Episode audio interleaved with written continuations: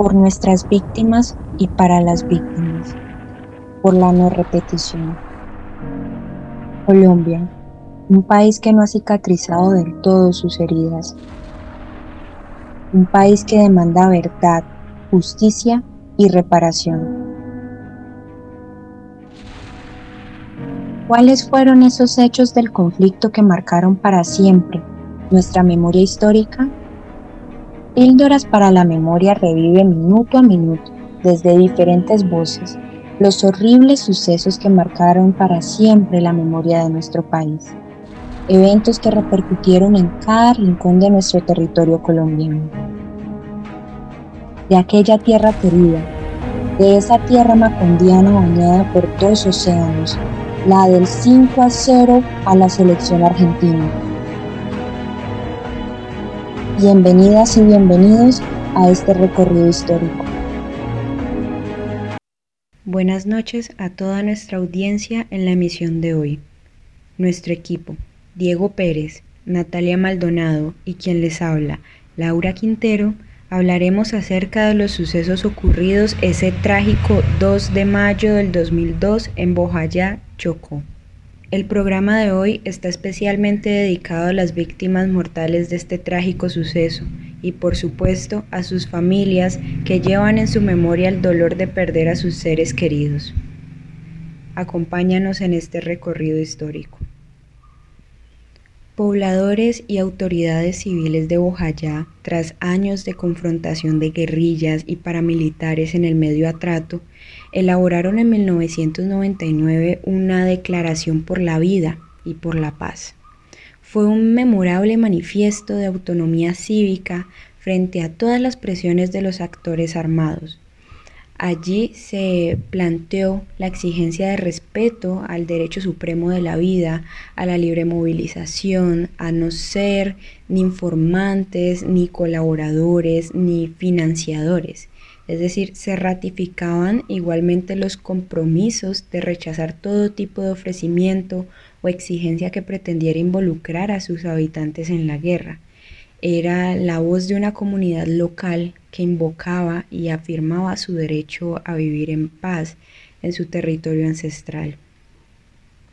Desde ese entonces hasta hoy, insurgentes y paramilitares han desoído el clamor de estos pueblos, ignoraron incluso la súplica colectiva de los habitantes de Bellavista de cese al fuego el 2 de mayo del 2002 luego de que 79 personas murieran y decenas resultaran heridas como consecuencia de la, explosión en el centro religioso local de un cilindro bomba lanzado por las Fuerzas Armadas Revolucionarias de Colombia, para este momento FARC, en su confrontación con paramilitares. La población quedó totalmente a la merced del fuego cruzado, pese a que con anterioridad a la masacre fueron emitidas más de siete alertas por parte, entre otras, de la Oficina del Alto Comisionado de las Naciones Unidas para los Derechos Humanos, la Defensoría del Pueblo y otras instituciones que advirtieron sobre la inminencia de un enfrentamiento sin haber encontrado respuesta alguna. El enfrentamiento se produjo en Bellavista, en el corazón de la cabecera municipal de Bojayá y sitio de concentración de la mayor parte de la población, la cual estuvo prácticamente sitiada durante varios días soportando los más agudos padecimientos en materia de salubridad y hambre. La población civil en estado de indefensión quedó como un escudo ante la total indiferencia de los señores de la guerra que atacaban blancos civiles de manera indiscriminada, recurriendo repetidamente al lanzamiento de armas no convencionales tales como cilindros bombas con metralla e impidiendo la atención y auxilio médico a las personas heridas. Todas estas circunstancias hacen que lo sucedido en Bojayá pueda ser catalogado como un crimen de guerra. Allí se quebrantaron en efecto todas las normas de protección o salvaguarda de la población civil frente a peligros y vulneraciones procedentes de operaciones militares en medio del conflicto, que son reguladas particularmente por el derecho internacional humanitario. no solo por parte de las FARC, sino también de los paramilitares. Los daños y sufrimientos de hombres y mujeres, adultos, niños y ancianos, ostensibles para ambos contenedores, no suscitaron la más mínima consideración. No hubo treguas para la población, solo para el descanso de los combatientes, una expresión más del menosprecio de los actores armados hacia la población civil.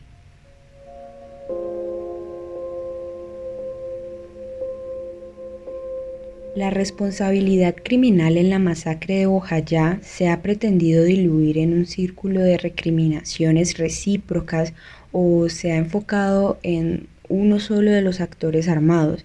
En ese forcejeo de imputaciones, las responsabilidades políticas han quedado opacadas por los impactos inmediatos de las escenas de horror. Desde el momento mismo de los acontecimientos hasta hoy, los actores armados y los institucionales han abierto un abanico de versiones que en el imaginario social han operado casi como sustitutos de la justicia y de la verdad una verdad que a menudo excede las responsabilidades que se pueden establecer por los entes judiciales. La responsabilidad criminal de las FARC es incuestionable para el común de los colombianos.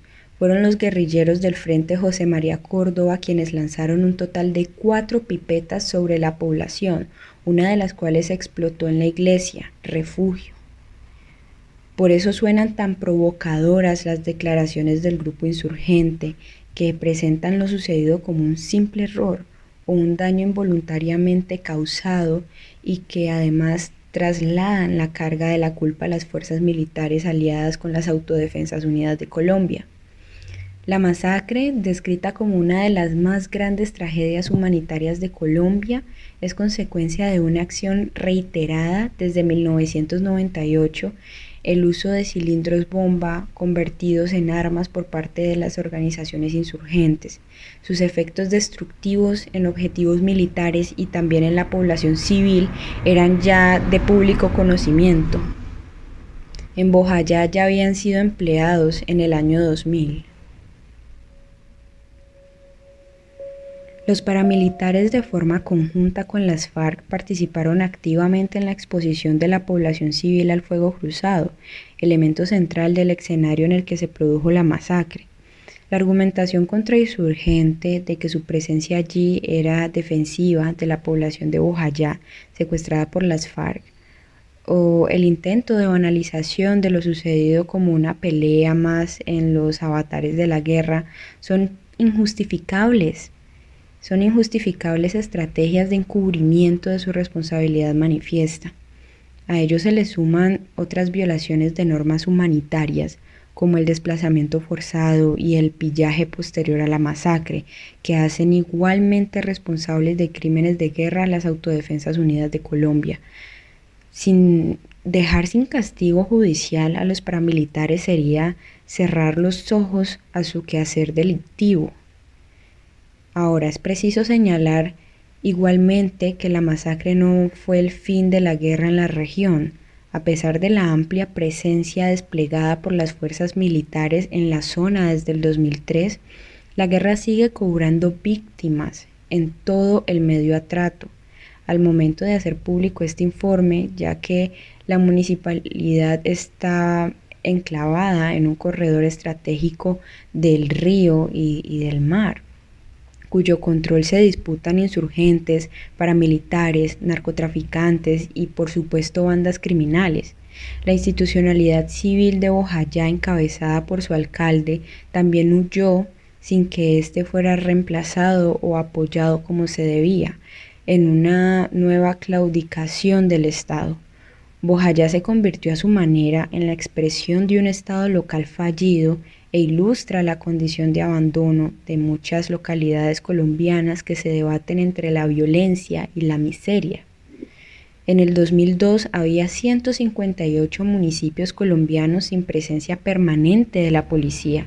Bojayá era por supuesto uno de ellos y entre el año 2000 y 2003 hubo 160 alcaldes obligados a gobernar desde fuera de su municipio por la presión de los grupos armados ilegales. Dentro de estos alcaldes a distancia, pues sí, estaba el alcalde de Bujayá.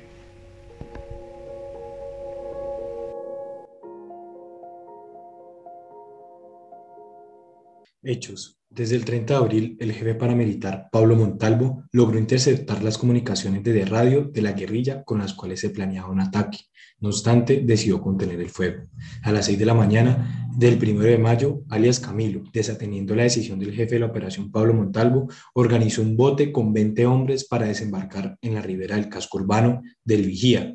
Cuando se acercaron, la guerrilla contrarrestó su avance e hirió de gravedad a alias Camilo junto con el motorista y otros dos paramilitares. A las 6 y 30, el bote ya había regresado a Bellavista con un paramilitar muerto, mientras que las compañías Lince y los Leopardos en Puerto Conto, a unos cuantos kilómetros al sur de Bellavista, reportaron que habían entrado en combate con los guerrilleros que estaban en la otra orilla del río Atrato.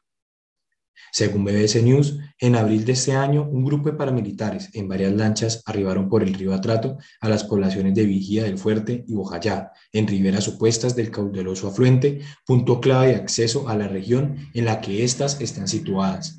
Esta zona, en el selvático departamento del Chocó, era el tradicional dominio de la guerrilla de las FARC. Para llegar allí, los paramilitares pasaron sin problemas por varios puestos y retenes del ejército, según una investigación de Naciones Unidas.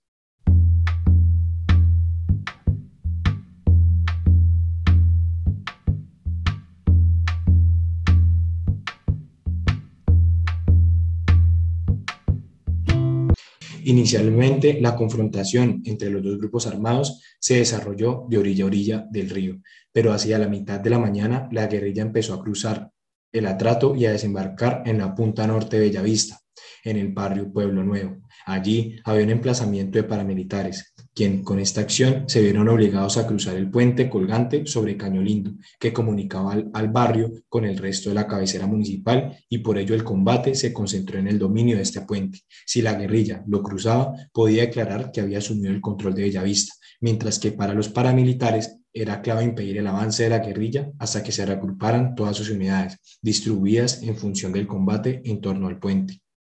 Eran como las 3 de la tarde. Yo estaba ahí sentado afuera de mi casa cuando entraron un poco de pangas, lanchas, y la gente corría y corría. Ellos entraron disparando, intimidando al pueblo, según explicó un habitante de Ojayá en un testimonio recogido en el libro Ojayá, la guerra sin límites del Centro Nacional de Memoria Histórica de Colombia. Hubo reunión en la cancha del colegio, todo el mundo allá y todo el mundo asustado. En ese grupo vino el alemán, jefe paramilitar, se paró allá y empezó a gritarnos que ellos venían a quedarse, que venían a luchar por el pueblo atrateño, que en estos días iban a hacer una limpieza porque el pueblo estaba muy sucio. Como a las cuatro o cinco días de estar aquí, empezaron a desaparecer y matar gente. Testimonios de habitantes de Bojayá.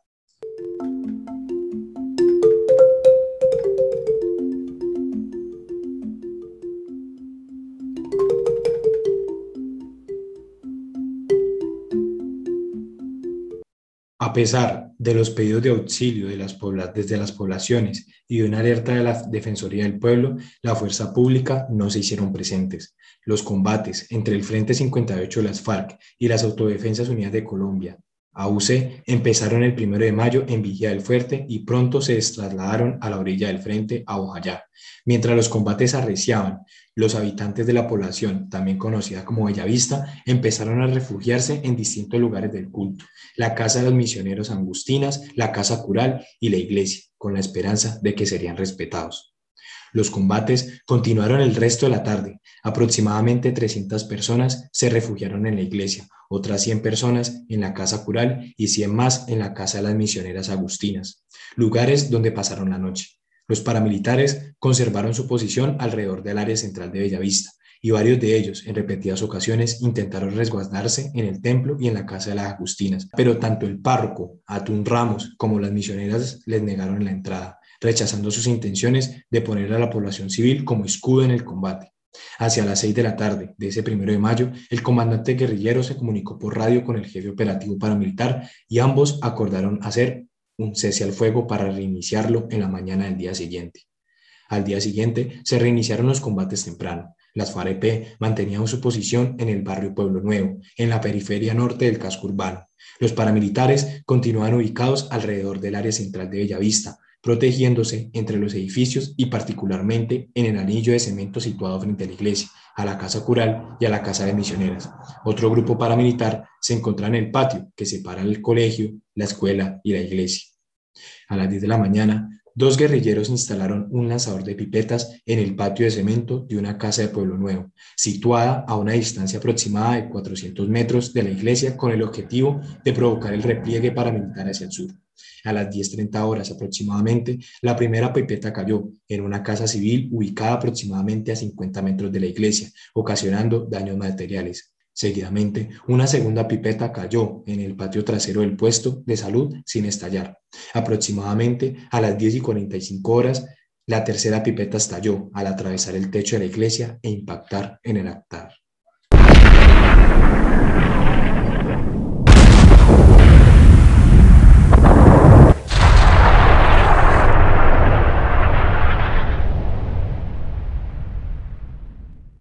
Así lo recuerda una de las víctimas. Estábamos comiendo cuando cayó esa pipeta. Le digo que esto quedó que usted no podía caminar de la gente que quedó muerta.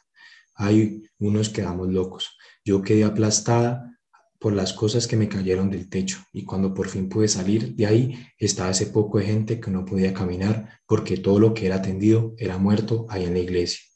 El párroco Atún Ramos tampoco olvida lo sucedido.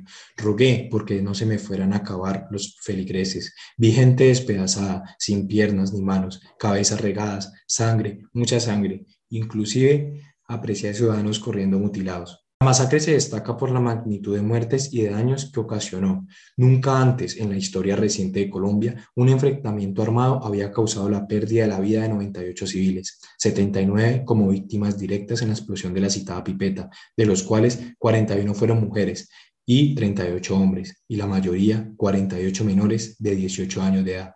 Otras 13 personas murieron en los hechos precedentes y posteriores al crimen cometido en la iglesia de Bellavista, pertenecientes a los corregimientos de Napipi, Vigía del Fuerto y Puerto Conto, y seis personas que estuvieron expuestas a la explosión de la pipeta murieron de cáncer en el transcurso de los ocho años siguientes.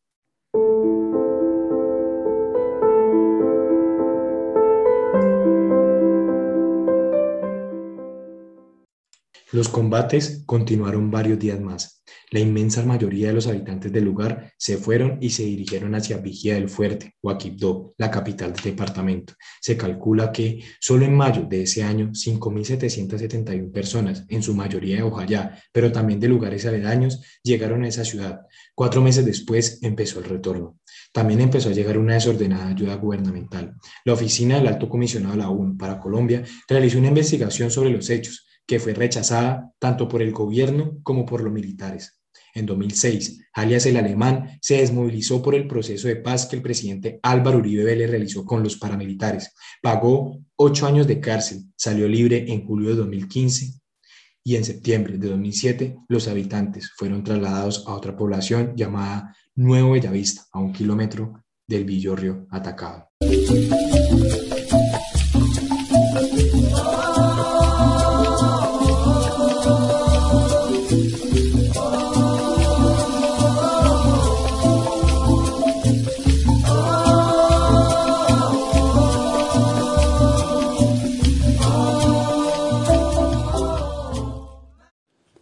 Conclusiones. La masacre fue producto del enfrentamiento armado entre las FARC y los paramilitares por el dominio territorial de la región. El grupo guerrillero, en respuesta a la operación militar realizada por los paramilitares que intentaban retomar el control de la zona, desplegó un dispositivo militar que incluyó persecución y enfrentamientos armados directos. Los paramilitares, frente al hostigamiento militar, no dudaron en ingresar al pueblo y utilizar a la población civil como escudo humano. Hombres, mujeres y niños buscaron protegerse del fuego cruzado. Así, hallaron refugio en el templo del pueblo, no solo porque se trataba de una edificación de cemento, sino porque podría ofrecerles alguna seguridad en términos de lo que representaba la iglesia, debido al carácter sagrado del lugar. Sin embargo, todo sería en vano. Los hechos ocurridos en Bojayá han sido tipificados por diversas organizaciones como un crimen de guerra, pues ambos actores armados transgredieron todos los principios de los derechos humanos y el derecho internacional humanitario. Se trató de un ataque aleve e indiscriminado contra civiles, incluidos menores de edad, atrapados en el fuego cruzado de una guerra sin límites, en la cual se recurrió de forma continua a prácticas ilícitas proscritas en el mundo entero.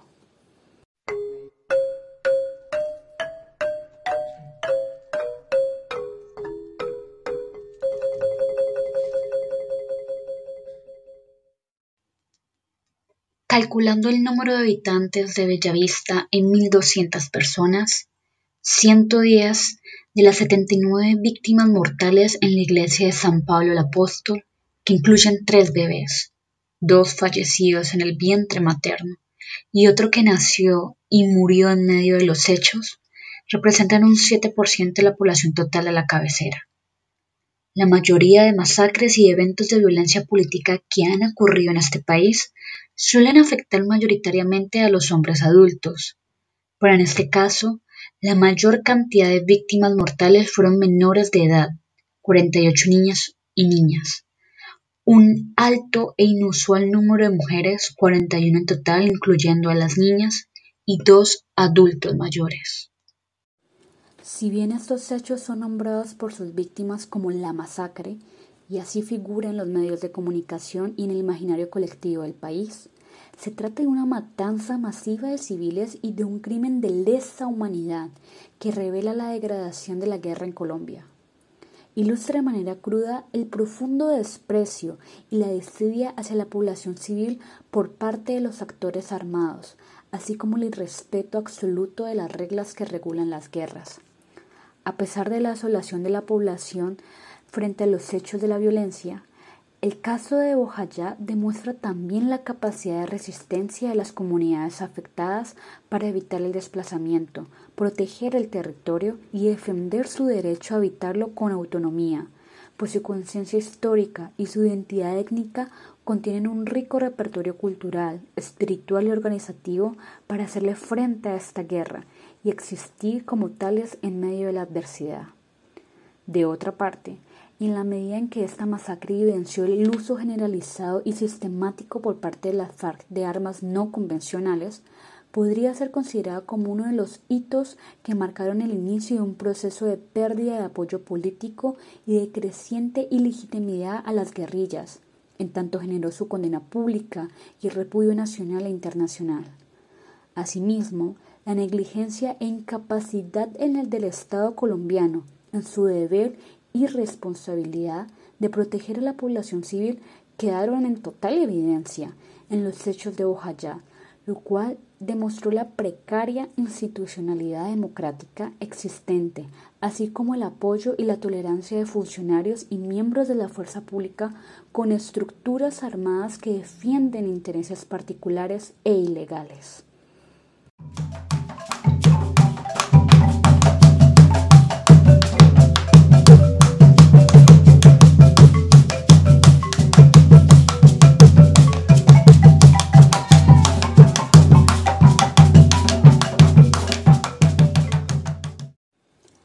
La comisión de la masacre estuvo precedida de varias alertas tempranas y pronunciamiento de organismos de derechos humanos nacionales e internacionales, quienes advirtieron sobre el grave riesgo en que se encontraba la población civil frente a los inminentes combates.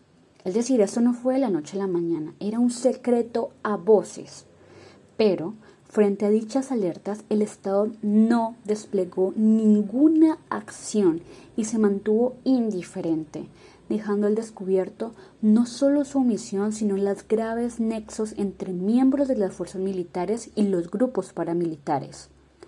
Este tipo de respuesta estatal ante el evento coyuntural referido obedece también a un comportamiento histórico, pues en la masacre concurrieron muchos de los factores estructurales que explican la persistencia del conflicto en regiones como el medio atrato colombiano, tales como la ausencia del Estado, la precariedad y el abandono estatal, la profunda inequidad social, corrupción, exclusión política y la discriminación, sumado al desarrollo de los megaproyectos productivos que no se traducen en el mejoramiento de las condiciones de vida de las comunidades negras e indígenas. Desde 2002, la masacre de Bojayá se convirtió en uno de los símbolos de la guerra en Colombia. Por eso, el 29 de septiembre, como parte de las negociaciones de paz con el gobierno, Luciano Marín Arango, más conocido como Iván Márquez, uno de los principales comandantes de las FARC, viajó a la población a pedir perdón. Pedimos que nos perdonen y que nos den la esperanza del alivio espiritual, permitiéndonos seguir junto a ustedes haciendo el camino que, reconciliados, nos conduzca hacia la era justa que tanto han anhelado los humildes de todos los rincones de Colombia, diría Márquez. Agregó que jamás tuvieron la intención de causar estos terribles daños que tanta aflicción han ocasionado y lo hacemos con la infinita gratitud que nos da la forma como con tanto desprendimiento de comprensión y sin manchas de rencor y odio nos han recibido para iniciar la nueva senda de paz que nos hemos trazado. Como símbolo, entregó a la comunidad un Cristo afro.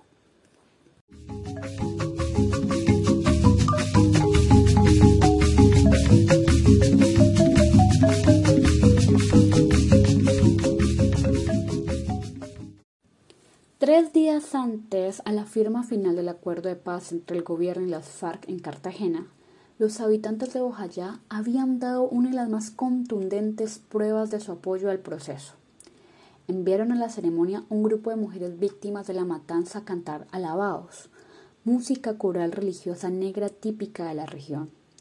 La otra prueba la dieron cuando el 96% de sus habitantes, 96%, votaron a favor del sí en el plebiscito sobre los acuerdos de paz con las FARC. Sin embargo, y como sabemos, el 50% de sus compatriotas que participó en la consulta no estuvo de acuerdo. Pero eso es otra historia. Este capítulo está dedicado a las víctimas de este terrible suceso cometido contra la población civil de Bojayá, a los hombres, mujeres, adultos mayores, niños y niñas que perdieron su vida y sus familias en este fuego cruzado de una guerra que solo ha dejado sangre, dolor, lágrimas, angustia y preguntas. En Píldoras para la Memoria queremos rechazar todos estos hechos de violencia. Hacemos un llamado e intentamos por medio de este podcast a la reflexión para que sucesos como estos no queden en el olvido y nos ayuden a avanzar hacia una verdadera paz, a construir en paz en sociedad. Que las víctimas jamás se olviden.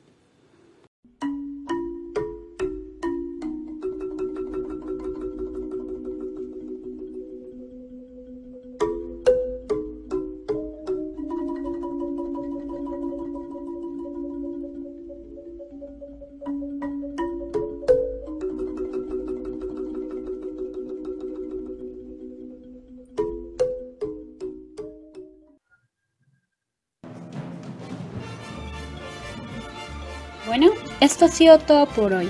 Muchas gracias a todos nuestros oyentes por su especial atención y nos veremos pronto. No olviden seguirnos en nuestra página de Instagram arroba píldoras-memoria y estar pendientes de nuestro contenido. Nuestro equipo, Laura Quintero, Natalia Maldonado y quienes hablan, Diego Pérez, les deseamos un feliz inicio de semana. Hasta la próxima.